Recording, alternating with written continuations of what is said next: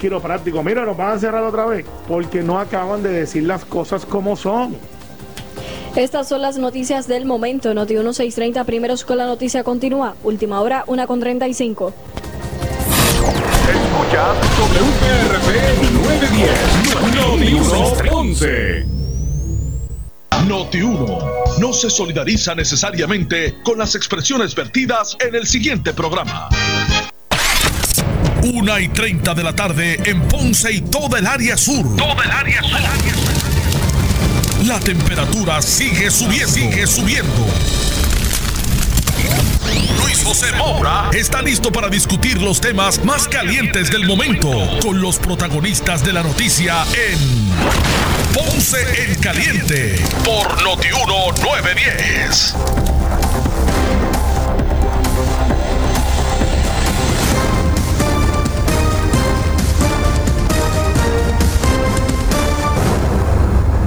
Bueno, saludos a todos, buenas tardes, bienvenidos.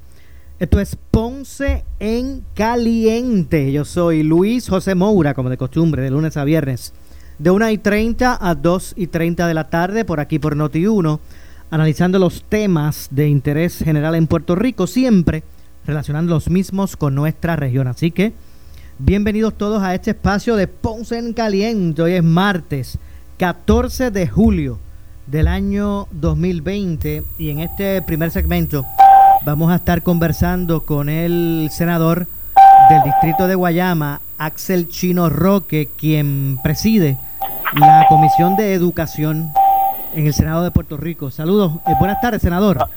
Saludos, saludos Moura y saludos a todos los que nos sintonizan a través de Notivo. Qué bueno que para eh, poder conversar unos minutos conmigo se, se estacionó, está allí acomodado porque escucho ahí la puerta abierta. Sí, sí, no, ya estoy estacionado, ya estoy, ya estoy, ya estoy como es, Dios por ahí en el campo. Es broma, lo, lo, importante es que usted esté seguro ahí, no esté manejando, ¿verdad? Y que se vaya a distraer. Eh, es, es, lo importante. ¿Cómo está todo? ¿Cómo, cómo está ese cielo eh, vespertino allá en la zona de Guayama? Pues mira, ahora mismo estamos en la zona de, de, de Barranquitas atendiendo distintas necesidades de nuestra gente. Eh, estuvimos también por Naranjito durante, durante la mañana y hemos estado en distintas partes durante todos estos días obviamente atendiendo eh, servicios de primera necesidad de nuestra gente, gestiones con el gobierno central, eh, atendiendo distintas necesidades, como siempre, en la calle. ¿Está haciendo campaña, eh? ¿Usted está haciendo campaña? No, la, la, el tipo de, de, campaña que se está haciendo, que es de manera con distanciamiento, con poca gente, se hace durante las tardes. Eh, yo creo que se puede hacer ese tipo de campaña, ese tipo de dinámica, pero obviamente no se puede hacer como antes, vivimos una nueva realidad la nueva realidad es que tienen que ser pocas personas, obviamente con la mascarilla puesta, con nuestros desinfectantes y, visitando eh, poquito a poco por ahí. El que nos quiere recibir, pues, pues, pues lo, lo, lo, hacemos con mucho gusto y obviamente comprendemos el que no quiere hacerlo por la situación del COVID-19. ¿Qué le pareció ayer la gobernadora eh, mostrar preocupación con lo que está ocurriendo con los casos de COVID, eh, las ocupaciones vertiginosas que se siguen dando en los hospitales? En las camas ocupadas, entre otras cosas, eh, prácticamente regañar a la ciudadanía, no en su totalidad obviamente, no hablando en términos absolutos, sino los que han, los que hemos visto por ahí en, en las redes, en los videos. Sí, mira. Eh, y, de, y, y, no tan solo eso, que, que, que pareció como, como enga buscando engañarse ella misma, porque es que ese mismo día por la tarde estuvo en una, una actividad ahí de campaña que estaban todos aglomerados. Pues mira, yo pude ver eh, ese video, vi gente que estaba sentada con su mascarilla, pero sí, la gobernadora, pues eh, comprendo lo que ella quiso decir eh, referente a las personas que van a los establecimientos comerciales. Yo por lo menos que vimos en la zona de la montaña, que son eh, sitios o lugares donde la gente frecuenta mucho los fines de semana, especialmente los domingos, pude ver cómo, cómo muchas personas se aglomeraban en distintos establecimientos, en lo que se conoce como la zona de chinchorreo. Así que eh, lo, lo, lo, pude ver con mis propios ojos y había muchas personas juntas en motoras, en, en jeep, en, en, los negocios, había música en vivo en distintos negocios. Así que yo creo que en estos casos, eh, comprendo a los comerciantes también, ellos tienen que recibir a, a, su público. Muchos comerciantes o muchos comercios que yo he visitado, he visto que han tomado las debidas medidas de precaución. Así que yo creo que más bien, aparte del, del gobierno, que haga sus anuncios y que y que aliente a la gente a que tome distanciamiento, a que los comercios hagan su función de tener las áreas seguras y limpias y con distintos medidas de seguridad, más es responsabilidad del ciudadano que tiene que cuidarse. De hecho, de, hecho, de hecho, disculpe senador, yo sé que obviamente hay una campaña que los candidatos tienen que hacer. Eh, de hecho, eh, la campaña ayuda a que el elector pues conozca lo que ofrecen los candidatos. No, es el hecho de hacer campaña. Hay, lo que pasa es que hay que ser creativo y dar y dar el ejemplo porque o sea, no podemos pretender que la gente haga caso cuando no mostramos esa misma, esa misma responsabilidad, ¿verdad? Y ahí es que está el detalle en todo esto. Sí, sí, ahí que está el detalle y mira, por eso, yo ayer estuve durante la tarde visitando una comunidad en Sidra, andábamos cuatro personas, cuatro personas, dos personas al frente y yo en la parte de atrás con otro compañero y estábamos solitos, sin guagua de sonido, sin mucho ruido, obviamente con nuestras mascarillas puestas, llevando nuestro mensaje porque tenemos una, una primaria próximamente el próximo 9 de agosto, pero con las estrictas medidas de precaución, con la gente a distancia y lógicamente pues nosotros también, eh, aparte del, del, mensaje que debemos llevar político, pues también haciendo un llamado a la ciudadanía de que, de que se cuide, de que de que se oriente respecto a lo que es el COVID-19, de que se proteja, de que se coloque su mascarilla, de que tome las medidas de desinfección, de precaución y de distanciamiento. Oiga, eh, eh, en otro en otro tema, ¿verdad? Y que, que nos ocupa, y le pregunto en esta ocasión a usted como, como presidente de la Comisión de Educación, eh, importantísima, ¿verdad? Comisión que usted tiene que tiene usted a su cargo en el Senado de Puerto Rico y ante el inicio del próximo semestre escolar, estamos a menos de un mes, ¿verdad? Eso es lo que se lo que se señala. Oh, correcto, estamos a menos de un mes. Si se nos dejamos llevar por la fecha que siempre el departamento comienza, estamos a menos de un mes. A menos de un mes y ante un porcentaje grandísimo de preocupación o de intranquilidad de los padres eh, con lo que pudiese ser lo que marcaría el retorno de, de, los estudiantes a las escuelas. Eh, ¿Cuál debe ser la, línea? ¿Qué es lo que usted eh, entiende? ¿Cuál, es, ¿Cuál será la... O sea, ¿qué es lo que se debe hacer con todo esto? Es importante que los estudiantes pues puedan nuevamente arrancar, ¿verdad? Su, lo, que son los, los días lectivos. Que, sí, correcto. Pero, pero obviamente no puede ser, ¿verdad? Este, eh, de una forma irresponsable. Sabemos lo que estamos viviendo de los contagios del COVID. Siempre va a haber un elemento de riesgo, pero me imagino que se debe buscar ese, ese riesgo medido, ¿verdad? No, no, no tomar decisiones simplemente por instinto. O sea, ¿cómo usted, ¿cuál es su, su, su lectura? ¿Cuál es su, ¿Cómo usted ve todo esto? Pues mira, lo, veo de la siguiente forma, voy a hablar por los padres o maestros que me han escrito, que me han llamado, que se han comunicado, que se han expresado por las redes sociales. Hay mucha preocupación, hay mucha preocupación de cómo va a ser ese retorno a clase. Eh, hay preocupación porque no saben si van a ser presenciales, si van a ser a distancia, si va a ser un método híbrido, si va a ser un interlocking. Eh, hay un aumento de casos que se está registrando, está la cercanía del inicio de clases que se supone que sea a principios de agosto, eh, tenemos la experiencia de lo que pasó durante el pasado semestre escolar, que pues sí, muchos estudiantes hicieron su, su, su, su lectura o, o, tomaron sus clases de manera a distancia, pero muchos estudiantes no tienen la oportunidad de tener una computadora o servicio de internet en su casa. Así que nosotros tenemos serias preocupaciones cómo va a iniciar este semestre escolar. Tanto es así que nosotros hicimos una encuesta por las redes sociales, por la red social Facebook, donde participaron 1.200 personas. Y esas 1.200 personas, el 80% dijo que no se sentía seguro con enviar a sus hijos a la escuela durante el inicio del semestre escolar. Significa que es muchas personas que están preocupadas, de acuerdo a la muestra que tuvimos de 1.200 que participaron. De hecho, y disculpe, senadores, que eh, eh, razón tienen para sentirse de esa forma porque usted conoce, o sea, yo no lo conozco, ¿quién conoce el plan de final para regreso a clases del departamento? A, eso vamos, a eso vamos. Mira, lamentablemente nosotros no sabemos si el departamento va a tomar acción referente a, si le va a hacer pruebas a todo el mundo eh, cuando vayan a iniciar las clases, si le va a hacer pruebas a todos los maestros, si le va a hacer pruebas a los estudiantes. Tampoco sabemos si las clases van a ser a distancia, si se van a entregar todas las laptops y tabletas que se habían dialogado. Sí sabemos que en una parte en Ponce se entregaron unas tabletas, unas laptops a los estudiantes, pero si, si se van si las clases van a hacer de manera a distancia, se tienen que entregar a todo el mundo. Estamos a, casi tres semanas del inicio de clases y no existe un plan o no nos han dicho un plan.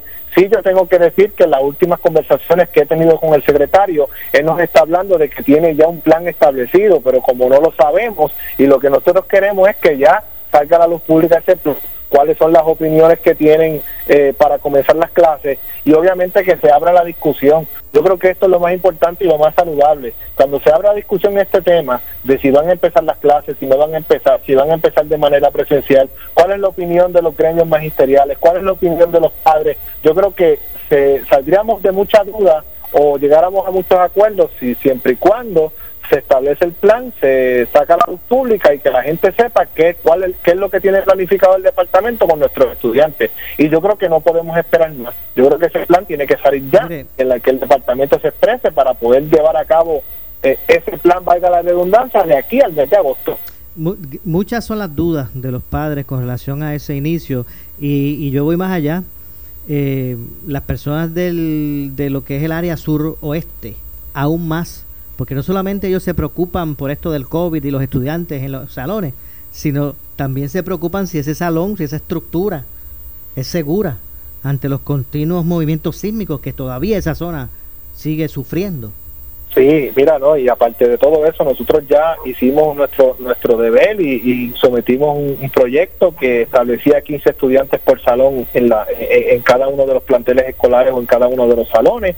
Nosotros lo sometimos, eh, el, el, proyecto estuvo en el trámite legislativo que se quedó en la sesión. Nosotros hicimos una carta a la gobernadora para que lo insertara luego en la en la en la eh, Así que nosotros hemos hecho nuestra parte, pero el departamento, por medio de carta circular o por medio de una directriz de parte del secretario, tampoco puede establecer el tope de estudiantes por salón y limitarlo a 15 estudiantes. Que por lo menos en esa parte, si las clases comenzarían, si el departamento decidiría tener las clases presenciales, pues mira, nosotros estamos solicitando que sean 15 estudiantes por salón como máximo y los y también los grupos magisteriales están de acuerdo con esa sugerencia que estamos haciendo, pero sabemos que hay muchos padres que están preocupados por lo que es la pandemia, si van a ser presenciales. Así que yo creo que el departamento debe establecer un plan A, un plan B y obviamente el famoso y plan C de acuerdo a lo que me estás hablando de la zona suroeste de Puerto Rico, que tienen mucha preocupación con los movimientos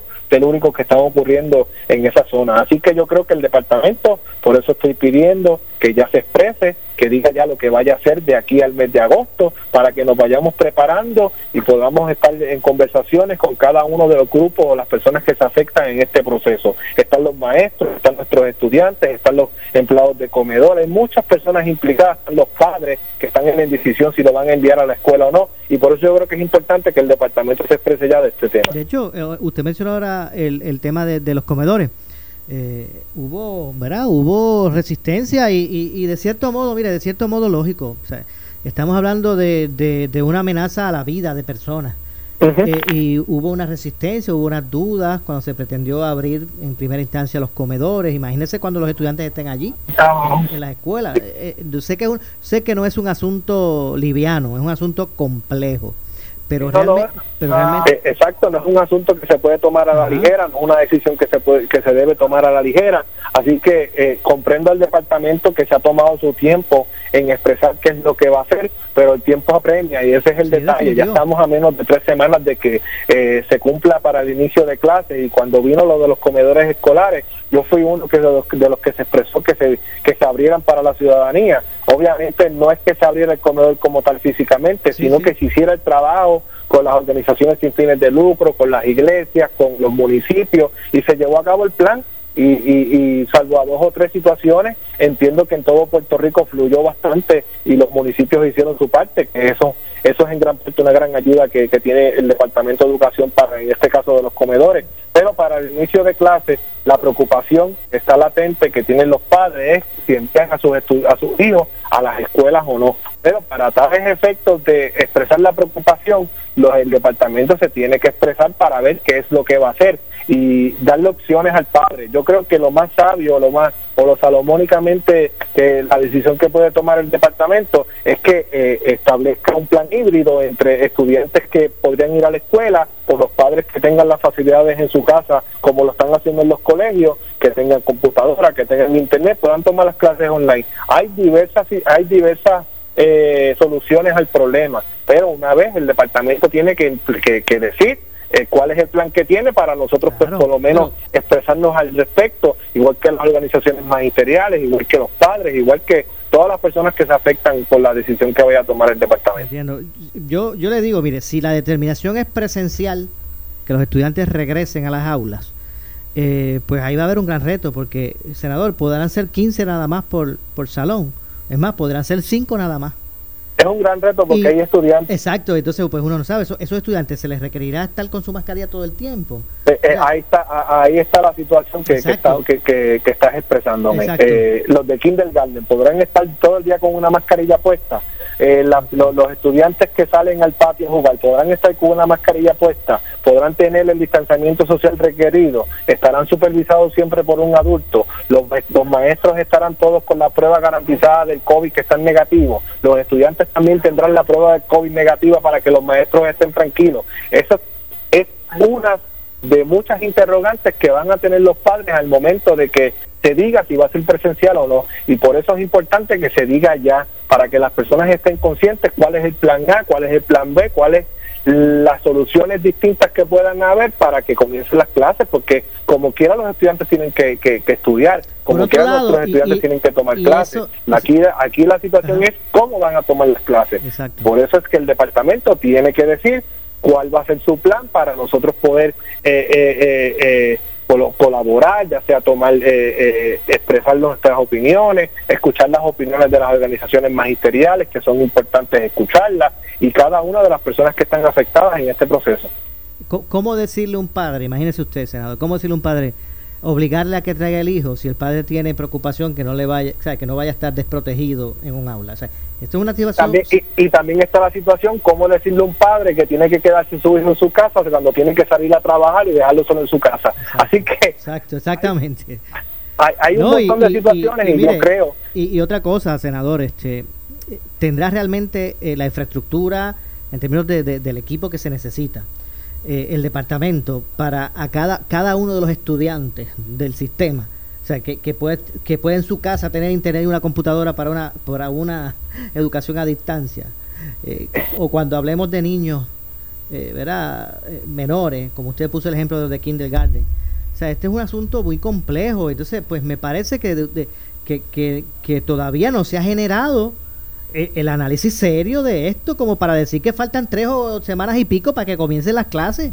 Por eso, por eso es que lo estoy trayendo a la discusión, porque es importante que se traiga este tema ya por parte del departamento, porque es algo complejo. Como si el departamento decidiera tener las clases a la distancia, pues a ese niño de la loma de Barranquitas que tiene escasos recursos, le va a dar, le va a dar las herramientas necesarias para estar en su casa y que pueda estar eh, tomando las clases de manera a distancia o si los pide eh, si los si pide que las clases sean de manera presencial ese padre estará seguro de que el estudiante va a estar con su equipo de desinfección que los maestros van a tener las pruebas y que todos van a tener las pruebas por eso es importante que este tema se discuta lo más pronto posible que es ya porque así las personas que están siendo afectadas con este tema pueden emitir sus opiniones y se pueden hacer los ajustes a cualquier determinación que tome el departamento de aquí al mes de agosto.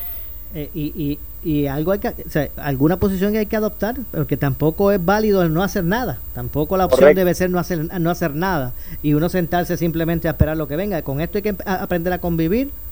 Eh, llámese, o sea, es incierto cuando pueda haber. el asunto en este momento es que, como tampoco hay un tratamiento, porque obviamente lo, uno puede tener un espacio para que los científicos vayan eh, elaborando algún tipo de vacuna, pero es que tampoco hay ni ningún tratamiento. No es que, mira, eso se te alivia o se te cura con, con tal medicamento, ni eso existe. Ok, yo estaba escuchando un médico y la única cura que dijo el médico es cuidarse, protegerse y evitar infectarse. Esa es la única cura que existe del COVID o la única vacuna que existe del COVID. Así que yo creo que es muy importante que la gente tome el tema del, del coronavirus con mucha seriedad. Yo sé que eh, cuando pasa el tiempo a uno se le va como la fiebre de protegerse, de, de, estar desinfectado, de, de tomar distanciamiento, pero esto es un tema todavía de que es muy importante que lo tomen con mucha seriedad, que las personas tienen que saber que tienen que guardar distancia, que tienen que tener su mascarilla, que tienen que tener el equipo de desinfección. Eso es muy importante. Y más aún ahora que van, podrían comenzar las clases y los niños quizás no están igual de conscientes que un adulto. Así que por eso es nuestra nuestro reclamo al departamento de que inicie esta discusión sobre el tema de las clases, de regreso a clases, para que las personas que están afectadas sobre el tema puedan emitir también sus opiniones. Y ya los colegios lo están haciendo. Eso iba a decirles que, que aquí no podemos tampoco dejar eh, desatendido lo que es la educación a través de los colegios privados. No, de hecho, los colegios privados, yo sé de colegios ya privados que, que, ya eh, han establecido ese método alterno, que los padres que deseen eh, eh, tener los estudiantes de manera presencial en, en, los colegios lo pueden hacer, pero también le está dando la opción de la educación a distancia. Yo creo que el departamento debe irse por esa línea, de tener las dos opciones, porque el padre que pueda tener los recursos en su casa y que el estudiante y que y que allí el estudiante tenga su computadora, su internet o, su, o sus materiales para poder trabajar desde el hogar, pues fantástico, pero también está el padre que tiene que salir a trabajar y tiene que enviar los hijos a la escuela, pero también le tienen que garantizar esa seguridad al niño y es por eso que estamos haciendo ese reclamo. Claro, seguridad al niño y también al maestro seguridad del niño, seguridad del maestro, seguridad del personal escolar, de los conserjes, de, los, de los que trabajan en los comedores, de todas las personas, porque cualquier persona puede infectar a cualquier otra persona y ese es el detalle de esta situación. Así que es algo complejo, que yo sé que es algo que, que quizás pues no todo lo que se proponga, todo el mundo va a estar 100% de acuerdo, pero entre más temprano se proponga, más conversaciones pueden haber sobre el asunto y más discusión puede haber sobre el asunto y se pueden llegar a muchos acuerdos. Bueno, Gracias, senador, por atendernos. Gracias a ti por la oportunidad, siempre vamos a estar. Muchas gracias. Gracias al senador del distrito de Ponce, Axel El Chino Roque. Hacemos la pausa, regresamos con más. Siempre le echamos más leña al fuego en Ponce en Caliente por Notiuno 910 nombre es Normando Valentín y me escuchas de lunes a viernes desde las 6 de la mañana en Normando en la mañana. A las 8 de la mañana entramos en análisis de grandes ligas. Yo soy José Sánchez Acosta en Apalo Limpio. Soy Alejandro García Padilla y como exgobernador ahora analizaré las noticias y las elecciones sin ataduras, cantándolas como las veo, sin miedo. A las 9 de la mañana tengo un compromiso contigo para explicarte con detalle la razón de todos los movimientos que hagan los candidatos. De 6 a 10 de la mañana tú haces una sola cruz en la estación número uno de análisis y noticias. Noti 1630. Rumbo a las elecciones 2020.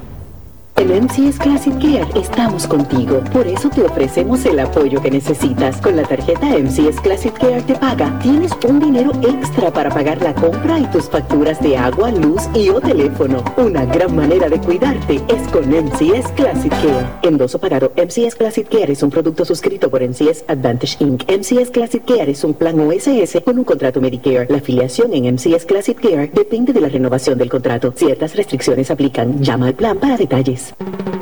Disfruta de la vida con tu Toyota nuevo, pero que sea de Furiel, porque Furiel te trata bien. Garantía y servicio de primera tiene él. El mejor trato y negocio, sin duda tiene Furiel.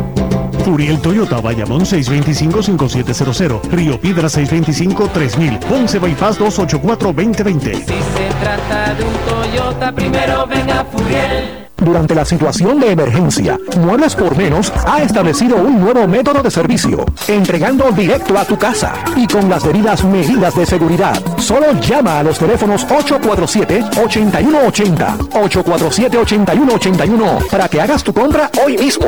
Accesando a través de Facebook a Muebles por Menos, podrás escoger entre su gran variedad de freezers, neveras, estufas y hornos microondas sin tener que salir de tu casa. Muebles por Menos, Salinas y Villalba.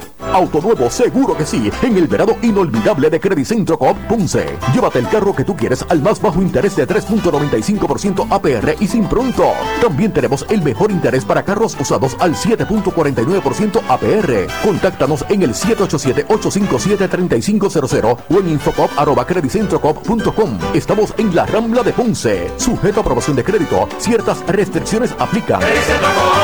Acciones y depósitos asegurados hasta 250 mil dólares por COSEC.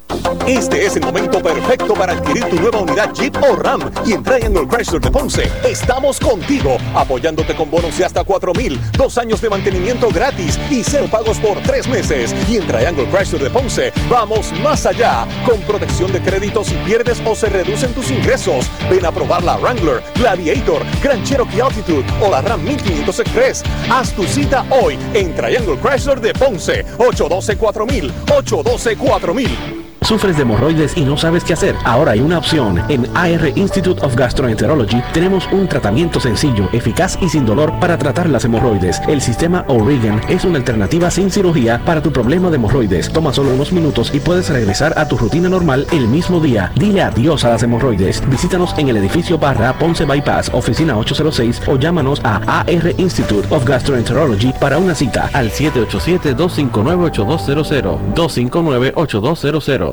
Bull Bond Sabacret, aditivo látex para mezclas de cemento. Úselo para nivelar techos de concreto y eliminar empozamientos de agua, reparaciones de concreto estructural, varillas corroídas y pisos de concreto. Adhiere mezclas de cemento al techo original permanentemente. Antes de sellar, usa Bull Bond Sabacret. Pídelo en tu ferretería favorita. Para más información, llama al 787-653-4900 o en bullbond.com. Bull Bond trabaja fuerte. Llegó la hora de reconectar con tus clientes. La Cámara de Comercio del Sur de Puerto Rico te invita a Expo Cámara del 6 al 9 de agosto en Plaza Las Américas y del 24 al 30 de agosto en Plaza del Caribe. Lleva tu producto o servicio a más personas con Expo Cámara. Espacios limitados. Reserva llamando al 601-0008. 601-0008. La Cámara de Comercio del Sur de Puerto Rico al servicio de la comunidad empresarial desde el 1885. Un nuevo robot está ayudando en la guerra contra los virus y las pandemias. Es un robot que tiene una luz ultravioleta en la parte de arriba y se mueve de habitación en habitación emitiendo esta luz ultravioleta para sanitizar toda el área. El robot ya está en funcionamiento y se espera que muy pronto llegue a un hospital cerca de usted. Yo soy Otto Oppenheimer. En las redes sociales, Otto Tecnología con cápsulas de tecnología. En Burger King creemos que debes mantener tu distancia en público para poder juntarte con los tuyos en casa. Distanciarte no es solo para cuidar de tu salud, sino también para proteger a los que te rodean. Esto es un mensaje de Burger King y Noti1. Vuelve el Autogermana Sales Event con 500 unidades BMW Mini nuevas y usadas y mensualidades desde 399 dólares con intereses desde 0% APR y bonos de hasta 5 mil dólares. No te lo pierdas del 8 al 22 de julio en La Chardón. Restricciones aplican. Esta temporada de Huracanes 2020 tú solo puedes confiar en una estación de noticias. Esa es, esa es Noti 1630. No, no, no, Noti 1630. WUNO 630 AM y W232DH 94.3 FM San Juan. WPRP 910 AM Ponce. WORA 760 AM en Mayagüez. WNEL 1430 en Cagua y WCMN 1280 AM en Arecibo. Para mantenerte informado, entra a nuestra página web notiuno.com. Descarga la aplicación Noti1630 en tu celular y síguenos en las redes sociales, Facebook y Twitter. Somos Noti1630, una emisora de Uno Radio Group, en alianza con iHeartMedia. Noti 1630 te presenta las noticias del momento. Las noticias del momento. Pasamos a la sala de redacción Rafael Rafi Jiménez. Buenas tardes, les saluda Gelmaris Rivera y usted escucha Noti 1630 primeros con la noticia, última hora 2 con 4. La gobernadora Wanda Vázquez indicó que el porciento de las hospitalizaciones en Puerto Rico por casos de COVID-19 aún están en estadísticas manejables por el Departamento de Salud. Con relación a la primera pregunta del compromiso del sistema de salud hospitalario, eh, todas las mañanas lo verificamos y esta mañana los hospitalizados por COVID están en la misma cantidad que estaban en términos de por ciento, un 2%. Así que todavía están en por ciento eh, manejable por el Departamento de Salud, está en 2% hospitalización, en 2% ICU y en 1% ventiladores. Así que en, esa, en ese respecto, como parte de los análisis que hagamos de las recomendaciones que hagan los task force, pues vamos a evaluar todas las posibilidades. En este momento, la recomendación del secretario de Salud es que nosotros no tenemos el compromiso del sistema de salud, no empece lo anterior. Vamos a tener disponibles todas aquellas alternativas que sean necesarias en caso de, de, que no se pueda controlar. No creo, ¿verdad? Porque yo creo que vamos a, se están tomando las medidas para que se pueda controlar, pero vamos a estar preparados para responderle al pueblo puertorriqueño. Última hora 2.5.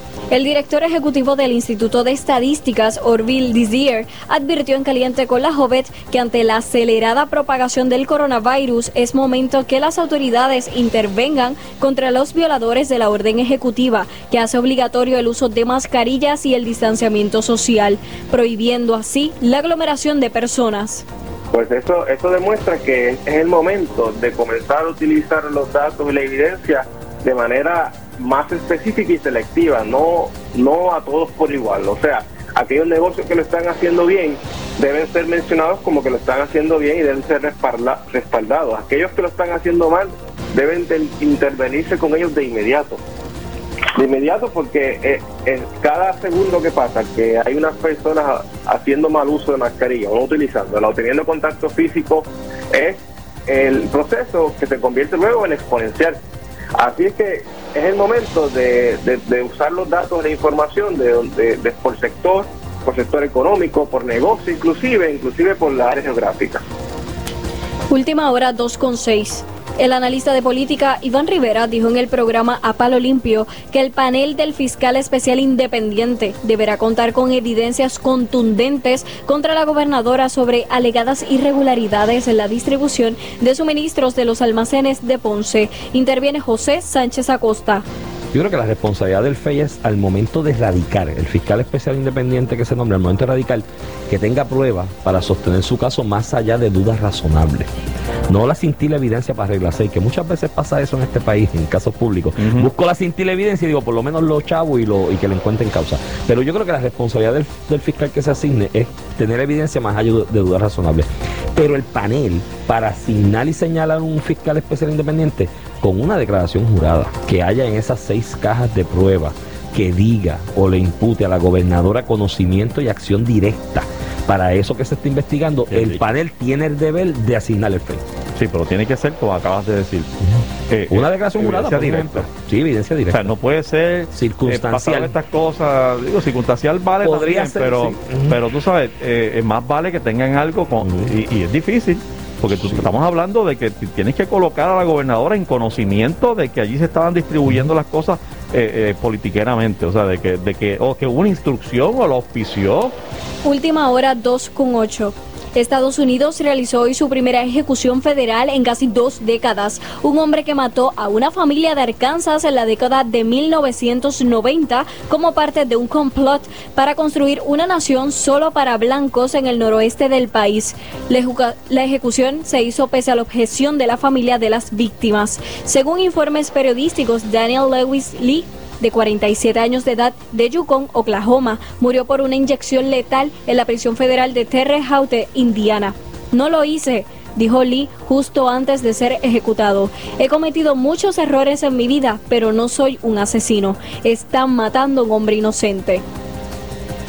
Estas son las noticias del momento. Noti 1630 primeros con la noticia continúa. Última hora 2 con 8 le echamos más leña al fuego en Ponce en Caliente por Notiuno 910. El sueño de tu vida, hazlo realidad con el veranazo de Centro Coop Ponce. El préstamo personal que tú necesitas. Hasta 40 mil dólares pagando 360 dólares mensual. Y tenemos más alternativas para ti. Contáctanos en el 787-857-3500 o en infocop.com. Estamos en la Rambla de Ponce. Sujeto a aprobación de crédito. Ciertas restricciones aplican. Acciones y depósitos asegurados hasta 250 mil dólares por COSEC. El área sur está que quema. Continuamos con Luis José Moura y Ponce en Caliente por el 910 de tu radio.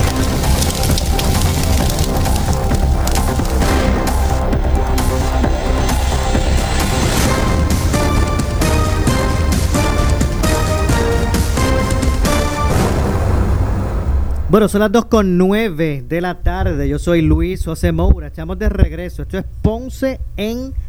2 con 8 y regresamos. Hoy la gobernadora Wanda Vázquez Garcet eh, cuestionó la fiscalización a sus actividades político-partidistas. Y cito, yo creo que esta fiscalización es buena, eh, que la hagamos con todos los candidatos, porque yo veo que solamente la fiscalizan o la fiscalización se le hace a eh, esta candidata, dijo la gobernadora en referencia a la cobertura que, recibe eh, de los medios. Las expresiones de Vázquez Garcet se dieron en reacción a que en conferencia de prensa ayer alegó que dio instrucciones de suspender las actividades de cúmulo de personas, pero posteriormente acudió a una actividad con los servidores públicos del PNP y ofreció un mensaje en el que, entre otras cosas, alertó que no nos podemos dormir porque nos pasan el rolo. Obviamente era una actividad política y se estaba refiriendo a, a lo que es la dinámica de, de, la campaña. Y allí pues la gobernadora me parece que tiene que ser un poquito más honesta, porque ella como gobernadora tiene la cobertura eh, de los medios, los medios consigo. Es bueno tener a los periodistas detrás para anunciar eh, acciones, proyectos, eh, ¿verdad? Eh, infraestructura que ella obra, ¿verdad? es bueno, pero cuando la fiscalización pues va dirigida a, a, otros aspectos, pues entonces es malo. Así que yo creo que hay que ser un poquito en ese sentido honestos en, en los planteamientos. Obviamente ella es la gobernadora, ella es la que crea política pública y pues va a tener la prensa. Eso es como yo le digo a muchos candidatos o, políticos que a veces uno llama como parte del, seguimiento que uno da a las noticias. Cuando uno los llama porque el tema es la inauguración de algo, pues contestan a la primera timbrada. Pero cuando es para que explique un asunto incómodo, muchachos, se pierden. ¿Verdad? Así que hay que también en ese sentido ser justos. Así que en, ese sentido, pues eh, la gobernadora tiene que entender lo que eh, son los procesos, lo que es esa línea entre ser candidato, porque ella, ella, ella quiere mantenerse en esa silla, pues eso conlleva este tipo de situación. Así que, pero vamos a, escuchar precisamente de, palabras de la gobernadora eh, esto y otros temas, porque hoy ofreció conferencia de prensa a la gobernadora y la prensa y los medios tuvieron la oportunidad también de preguntarle sobre, sobre otros temas. Así que vamos a escuchar precisamente para que usted sea la persona que, ¿verdad? que interprete lo expresado eh, por la gobernadora eh, Wanda Vázquez Garceta. Así que vamos, vamos a escuchar eh, lo que fue esa conferencia de prensa y la pregunta y la, la dinámica de preguntas y respuestas con los medios de comunicación en el día de hoy. Gobernadora, buenas tardes. naturalmente ha habido mucha reacción a su participación anoche en esta actividad con servidores públicos que respaldan sus aspiraciones. Y se ha planteado como una contradicción suya estar allí presente, aunque había cierta distancia entre sillas, pero en un momento dado se aglomeraron para una foto grupal y esto ocurre horas después de usted haber dicho que se cancelarían sus actividades de campaña para evitar aglomeración de personas por el repunte en los casos de COVID-19. ¿Cómo usted explica esto? ¿Fue en efecto una contradicción? luego de haber dicho que para usted su prioridad era la salud del pueblo y no le importaba si esto tenía un costo político para usted. Bueno, debo decir que me reafirmo en lo que indiqué en el día de ayer. Eh, cuando yo salí de la conferencia de prensa, todas esas personas estaban ya citadas, venían desde lejos, así que me dirigí a donde ellos y ustedes pudieron ver allí, bueno, quizás algunas de las fotos que pudieron ver, se tomaron todas las medidas de precaución se les tomó temperatura, se les aplicó hand sanitizer en sus manos, tenían mascarilla y hubo distanciamiento social en términos de la silla. A lo que fui allí fue agradecerles el gesto de ellos de haber venido. Era una cortesía, yo creo que eh, lo menos que podía hacer era ir allí a explicarles cuál había sido mi determinación en términos de la campaña. Así que lo que hice fue explicarles a ellos mi determinación con relación a lo de la campaña. Ya ellos estaban allí porque era una actividad que estaba programada para ese momento. Así que mi visita allí fue reafirmarles mi determinación en términos de que esa va a ser la norma en nuestra campaña por las próximas dos semanas, ¿verdad? En lo que nosotros trabajamos con lo del COVID. Así que entiendo que eh, yo no lo veo como una contradicción, di unas instrucciones y esas personas estaban allí esperándome.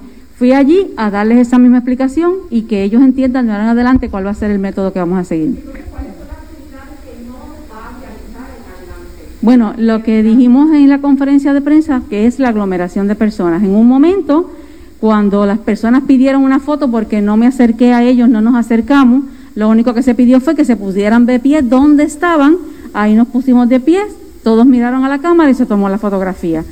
De hecho, de lejos, de lejos van todos los fines de semana gente a Piñones, de lejos van un montón de gente todos los fines de semana allá eh, a Calley, ¿cómo se llama? Donde están los... Eh, allá en Calley.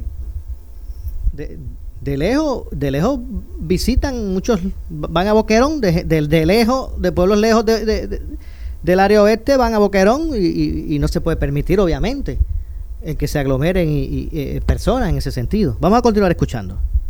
El, toda la conferencia de prensa o toda la oportunidad que tuve de hablar con ellos, la conferencia que tuve con ellos, ellos estuvieron con el distanciamiento social y sobre todo, y lo más importante, se cumplió con el protocolo de seguridad temperatura, hand sanitizer, mascarilla y el distanciamiento que estaba en la silla.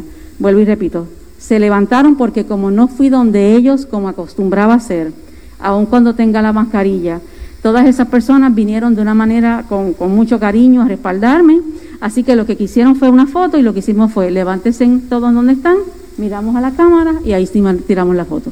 Informe 79. gobernadora, a si tengo que comprar 3 millones de pruebas, voy a comprar 3 millones de pruebas porque la salud del pueblo de Puerto Rico es lo más importante para mí. ¿Usted se recuerda de eso? Que lo dijo usted en algún momento. Si hay que comprarla. Cuando se, todo el tiempo, todo lo que haga falta para la salud y la vida del pueblo puertorriqueño lo vamos a hacer. ¿Cómo entender entonces ahora, y después de querer comprar un millón de pruebas, que fue el millón de pruebas fallido, de que tengamos este, en este momento la situación de que dicen que no hay reactivos y que estamos en problemas precisamente con las pruebas. Bien, es importante que sepas, Weber, no sé si has tenido la oportunidad de seguir eh, la situación del COVID en los Estados Unidos. Eso no es un problema de Puerto Rico, es un problema de los 50 estados. No es un problema que Puerto Rico eh, ha hecho las gestiones, se han hecho las peticiones, están las órdenes de compra, pero obviamente tenemos que esperar que el reactivo esté disponible. No quiere decir que ahora mismo no lo haya, hay lo suficiente para manejar la situación que nosotros tenemos actualmente, pero hay que tener más y hay que seguir pidiendo.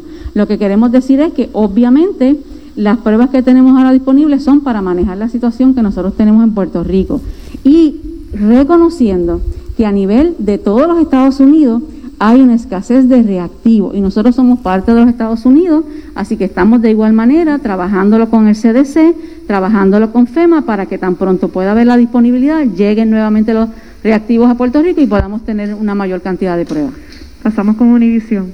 Estamos ahora de que se eh, comiencen a implementar las regulaciones en el aeropuerto. Eh, ahora mismo, ¿verdad? Se habla de la, la escasez de reactivos y ahora la industria... De hecho, antes de continuar, y en ese caso, la gobernadora pues trae un punto válido.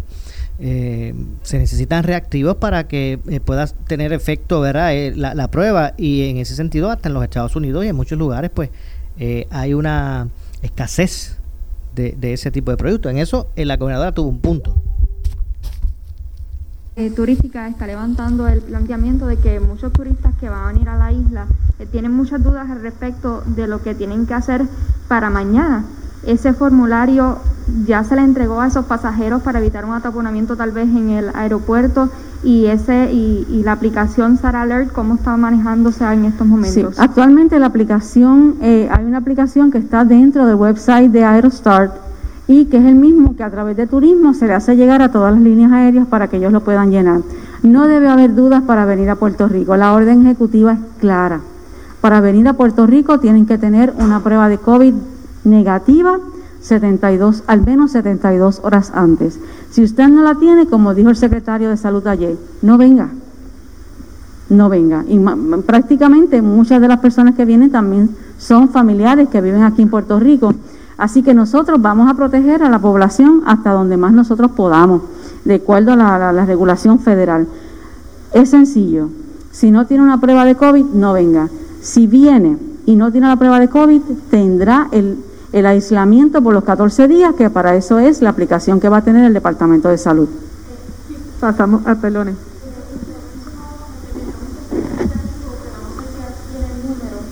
Este momento un número... No, los números los tiene el Departamento de Salud. Lo que sí le puedo decir es que las pruebas que hay disponibles son para nuestra población. Por eso la persona que viene de afuera, eh, yo eh, voy a conservar mis reactivos y mis pruebas para mi población.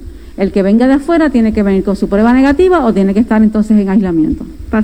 Bueno, antes de continuar con la conferencia de prensa, tenemos que hacer una breve pausa. Regresamos de inmediato con más. Esto es, esto es eh, Ponce en Caliente. Siempre le echamos más leña al fuego en Ponce en Caliente por Notiuno 910.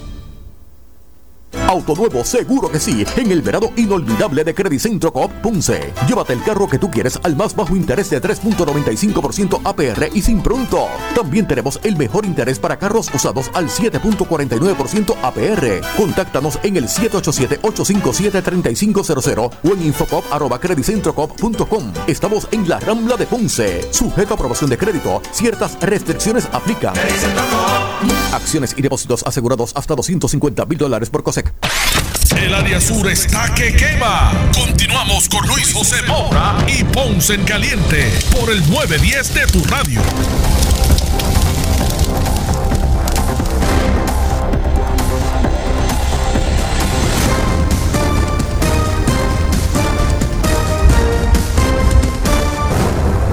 Bueno, 2 con 20 de la tarde. Soy Luis José Moura. Esto es Ponce en Caliente. Ya en nuestro segmento final vamos a escuchar, a continuar escuchando a la gobernadora que hoy en conferencia de prensa tuvo la oportunidad, ver a los medios de, preguntar su, su, parecer de varios temas.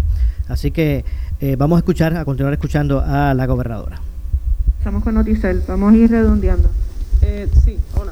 Eh, ¿Por qué no tomar las decisiones ayer eh, si ya se tenían los datos y la misma orden ejecutiva decía que si ya se registraba un aumento, pues era, si era suficiente para detener o retroceder la apertura? Eso es uno. Y número dos, eh, respecto a las mascarillas, Quería saber si la próxima orden ejecutiva que vaya a estar en vigor después del 22 de julio va a tener una disposición quizás un poco más expresa sobre las mascarillas, porque el mismo segundo Rodríguez dijo ayer que veía mucha gente sin ellas y la división legal de la policía reconoció que no puede intervenir con las personas porque no, no está expresamente escrito que es una obligación. Pues yo exhorto a la división legal de la policía, no sé eh, expresamente ¿verdad? cuál ha sido la duda en la orden ejecutiva que está vigente expresamente indica que es obligatorio el ponerse la mascarilla. Está expresamente en la orden y de hecho eh, forma parte de que una persona que no tenga la mascarilla también puede ser considerada como una violación a la orden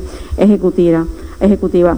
La razón por la cual es porque la actividad de ayer era donde yo, todos ellos presentaron cuál era la situación, eh, cuál era la proyección y ellos ya sabían que ellos van a preparar unas recomendaciones que ya deben estar siendo evaluadas por el Departamento de Salud para tomarlas en consideración y si hay que hacer cambios o aquellas medidas que haya que tomar adicionales se van a tomar. Por esa razón no se hizo ayer, porque no todos los grupos presentaron sus recomendaciones. Ellos lo que presentaron fue, desde su punto de vista académico e investigativo, cuál es la situación del COVID actualmente. Así que por esa razón se le dio hasta el día de hoy para que sometan las recomendaciones para poder tomar las determinaciones. Sí. Eh, sí, si tan pronto las tengamos listas, vamos a dejarles saber a los medios. Seguimos con vocero. Sí, eh, gobernadora, algo verdad que queríamos decirle es que eh, muchas veces en las conferencias de prensa, en las preguntas de otro tema, siempre nos dicen que hay poco tiempo, que pocas preguntas por medio y nada, quisiéramos, ¿verdad?, pedirle que tuviéramos más espacio para hacer preguntas porque no siempre es tan fácil conseguir información, ya sea de Fortaleza o de los jefes de agencia, que no se nos limite tanto. Ayer se nos limitó y después usted se fue a una actividad política, ¿verdad? Así que quizá darle un poco más de tiempo a la prensa para las preguntas. Mi pregunta... Claro, hoy, se, está, hoy se está llevando a cabo, adelante. Pero nos advirtieron que era poco tiempo. Eh, sí, por eso estoy. Gracias. Gobernadora, quería preguntarle sobre el salario del secretario de Salud, cómo se justifica algo que va a llegar, me parece casi como hasta 30 mil mensuales. ¿Cómo usted puede explicar eso en una situación como la que está el país?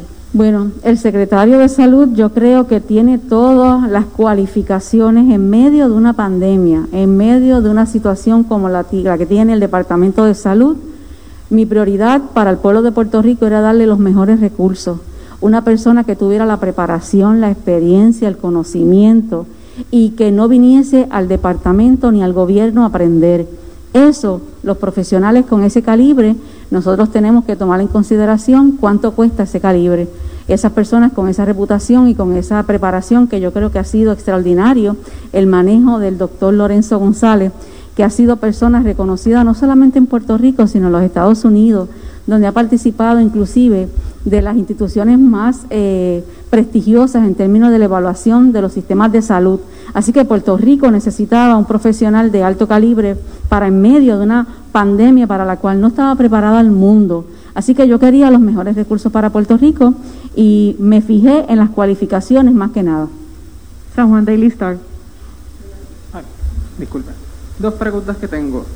Eh, ¿Usted cree que es responsable que al momento de usted haberse expresado al pueblo en que teníamos que practicar distanciamiento físico y que teníamos que utilizar las mascarillas, usted participó de un evento en el que no hubo distanciamiento físico, aunque usted dice que se pasó los protocolos del hand sanitizer y de lo de, y, y de pruebas de cernimiento.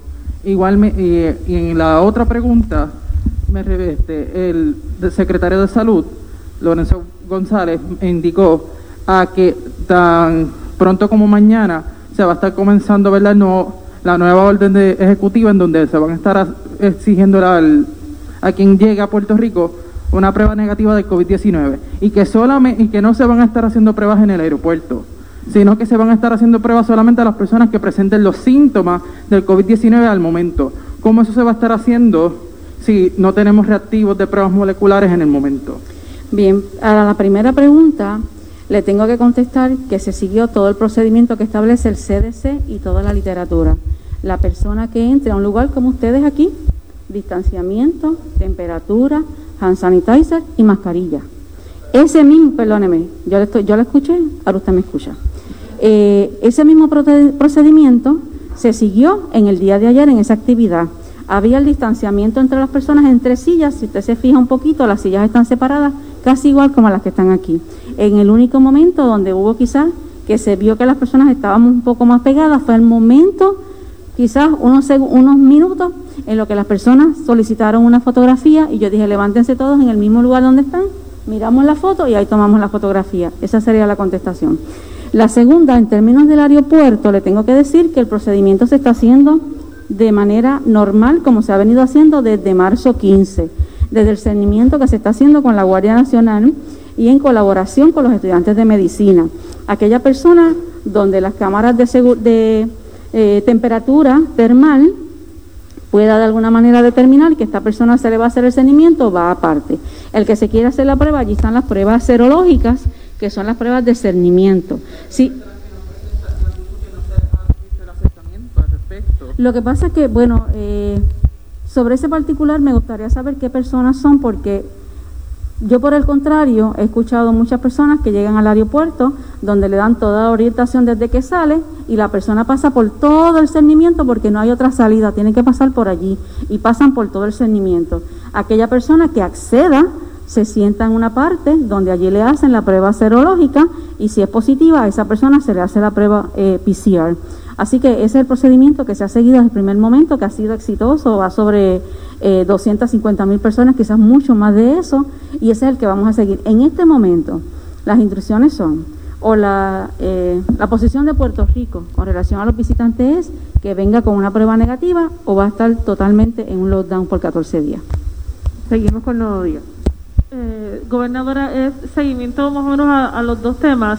Primero el aeropuerto, quería saber eh, quién va a tener a cargo esa directriz de exigir como tal eh, la prueba negativa.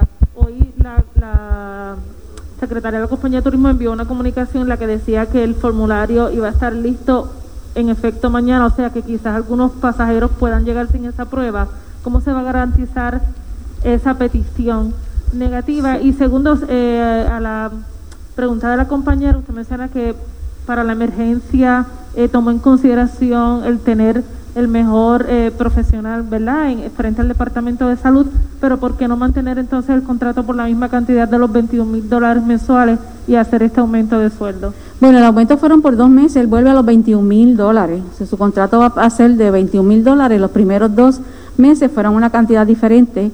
Eh, obviamente, él deja su trabajo, toda su práctica privada, donde había obviamente una, una pérdida de ingresos para él, así que fue solamente esa consideración, pero el, contrato va a seguir siendo 21 mil dólares. En términos de, eh, en el aeropuerto, no recuerdo bien la pregunta. Ah, ¿quién va? Ok. Ok. Ok, el, el grupo de trabajo donde está Carla Campos, está el secretario de Salud y también está eh, la Guardia Nacional y Aerostart. Ha sido un trabajo en conjunto. La plataforma de Aerostart, donde está la información, eso va a estar en la página de Aerostar y esa información va a emigrar al Departamento de Salud. Entiendo que estaban trabajando muchísimo para que eso pudiese estar en el día de hoy, de no estar hoy y obviamente, ¿verdad? Esperamos que esté lo antes posible para mañana, pero la información va a ser solicitada a cada uno de los de los visitantes que lleguen, si tienen la prueba negativa y si obviamente cumplieron con ese requisito para estar en Puerto Rico. ¿Perdón? En el mismo cernimiento, cuando la persona pase por todo el cernimiento que hay actualmente, se le va a preguntar si esa persona eh, se hizo la prueba y si la tiene negativa. Bueno, ahí escucharon las expresiones del día de hoy de la gobernadora en esta actividad donde se tuvo la oportunidad de eh, intercambiar preguntas de varios temas con los medios de comunicación. Lamentablemente se nos ha acabado el tiempo, no, hay, eh, no nos resta para más, así que los espero mañana en este espacio de Ponce en Caliente. No se retiren, que tras la pausa, la candela con nuestra compañera Ileana Rivera de Liz. Buenas tardes. Escuchas WPRP 910, Noti 1 Ponce. Noti 1 no se solidariza necesariamente con las expresiones vertidas en el siguiente programa. Somos la noticia que quieres escuchar. Las 24 horas te queremos informar. Entérate temprano de la noticia en caliente de farándula y de